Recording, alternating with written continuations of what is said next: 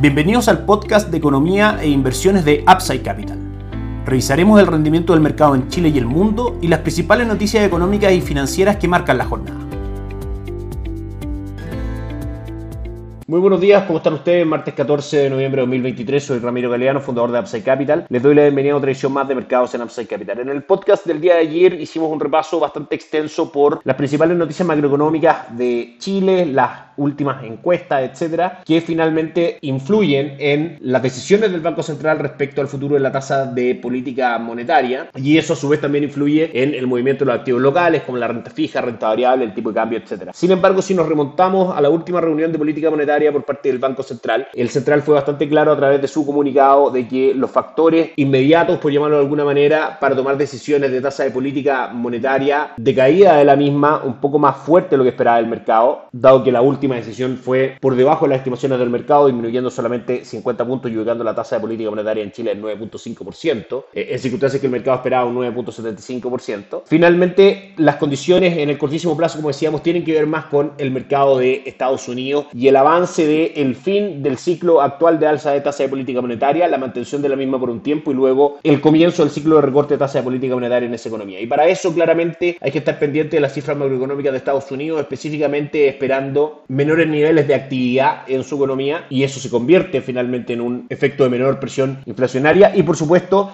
el seguimiento de las mediciones de precios. A medida que estas dos variables fueran cayendo, el mercado iba a ir posicionándose para introducir en sus precios un posible fin del ciclo de alza tasa de política monetaria, probablemente en la última reunión de la Fed de noviembre o los primeros meses de 2024. Hoy día tenemos una noticia específicamente muy importante en el contexto que estamos mencionando. El IPC de Estados Unidos del mes de octubre, que tiene buenas noticias que comentar. En primera instancia, el IPC en su medición total mensual en el mes de octubre no registró variaciones en circunstancias que el mercado esperaba que presentara un crecimiento del 0.1% y el dato anterior había estado en el 0.4%. En su medición anual crece un 3.2% por debajo de las estimaciones del mercado del crecimiento del 3.3% y por debajo de lo que crecieron los precios en septiembre, anualizados también, que fue de un 3.7%. En la medición subyacente, esto es extrayendo del cálculo las partidas más volátiles, también tenemos buenas noticias, un crecimiento mensual de precios del 0.2% por debajo de las expectativas del mercado del 0.3% y en su medición anual el IPC subyacente marcó solamente un avance del 4% por debajo del 4.1% que el mercado esperaba y por debajo también del 4.1% del mes anterior. Esto se suma también a las cifras de empleo que conocimos el viernes pasado, donde básicamente también fueron bastante menores a lo esperado y se suma también a la creación de empleo privado en Estados Unidos que durante los últimos dos meses ha decepcionado también a los mercados. Es decir, estamos en un contexto con la última cifra macroeconómica en que es probable que el ciclo de alza de tasa de política monetaria esté llegando a su fin o se acerque a ello. También el upside fuerte que ha presentado S&P 500 durante los últimos días, aproximadamente el 7-8%, es una muestra de que los mercados están adelantando eso, que era el escenario básicamente que nosotros estábamos esperando. Por supuesto, desde el punto de vista local, vamos a estar atentos a cuál es el efecto tanto en los fondos mutuos de renta fija, donde debe haber un alza en los retornos luego de esta noticia, específicamente en el fondo Itaú Dinámico, el mejor fondo de la industria de su categoría durante los últimos últimos 2, 3, 5 y 10 años. Y también en los otros dos fondos de diversificación por parte de Itaú, que son ahorro corto plazo y ahorro plus. Veremos también cuál es el efecto en los fondos Money Market, específicamente en Itaú Performance. Y también por parte de Principal veremos cuál es el efecto en nuestras carteras recomendadas de concentración de capital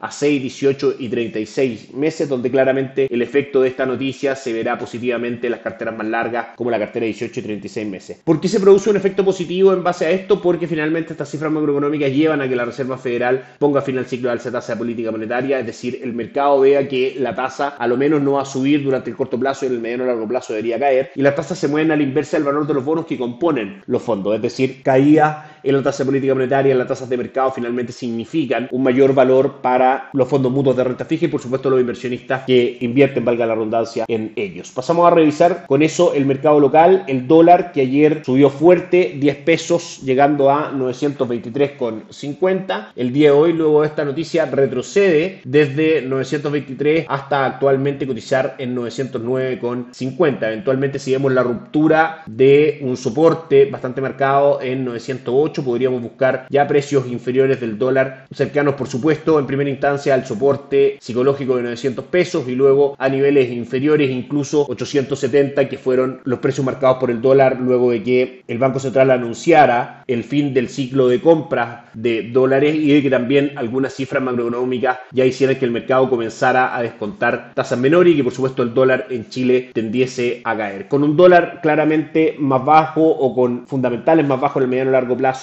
en Chile importaríamos menos inflación y eso por supuesto abre el espacio a que el Banco Central en Chile pueda seguir rebajando la tasa de política monetaria. El IPSA ayer tuvo una excelente jornada, subiendo un 1.93%, cerrando en 5.726 puntos. El día de hoy corrige levemente un 0.03, como es esperado, en 5.725 puntos. Las acciones más trazadas son Soyo HP, que cae un 0.2%, Banco Santander, que sube un 0.15%, y la TAM, que cae un 1.09%. El cobre ayer cerró en 3 dólares con 63 centavos, hoy día marca un repunte importante de un 0.96% en 3 dólares con 70 centavos, técnicamente hablando aún en este triángulo de compresión bajista desde principio de año, sin embargo tratando de alejarse del soporte importante en 3 dólares con 50, donde de perforarse este soporte podrían venir ventas un poco más fuertes. Y el dólar index también muestra una caída bastante marcada de un 0.77% luego de conocerse esta cifra de IPC en Estados Unidos por debajo de lo esperado. Perfora con fuerza el soporte en 105,30, cotiza en 104,40 y probablemente lo veamos llegando a niveles de 104,10. De perforar 104,10 hacia abajo podríamos ver ya una caída más sostenida del dólar en el tiempo y por supuesto eso verse reflejado en las cotizaciones del dólar peso en Chile. Ayer fue un día mixto para Wall Street, Dow Jones subió un 0.16%, S&P 500 cayó un 0.08 y Nasdaq cayó también un 0.22%. Hoy a las 23 horas, horas de Chile, China publicará cifras importantes para su economía como gasto en capital fijo, índice de producción industrial y tasa de desempleo, que son básicamente factores que podrían influir en el movimiento del cobre y eso influir también en el movimiento del dólar peso en Chile. Por último, los mercados comienzan a absorber esta noticia de la siguiente manera. Tenemos una caída en la tasa de mercado del bono a 10 años de Estados Unidos, señal bastante relevante para los mercados, dado que ante la ruptura de 4.5% que viene manteniendo desde fines de septiembre, probablemente veamos que hay en la tasa y como sabemos eso va a significar mayor valor en los bonos que componen los fondos mutuos de renta fija, es decir, mayor valor en la renta fija. Dijimos que el dólar index hoy día cae un 0.81%, en Asia la jornada fue mixta, con el Nikkei 225 de Japón subiendo un 0.34, la Hansen de Hong Kong cayendo un 0.17 y el índice de Shanghai subiendo un 0.37. En Europa la jornada es positiva, con el Eurostock 600 subiendo un 0.99, el DAX alemán subiendo un 1.36 y el resto de las principales plazas bursátiles de Europa todas en positivo. Y Estados Unidos Unidos, que como decíamos aún no comienza sus cotizaciones. Si nos vamos a las cotizaciones de los futuros de los índices, Dow Jones arriba un 1.05%, S&P 500 arriba un 1.34% y Nasdaq un 1.7%, es lo que debiese ser una muy buena jornada para los índices de Wall Street, para nuestras carteras recomendadas y para los activos en general. Que estén muy bien, nos encontramos mañana.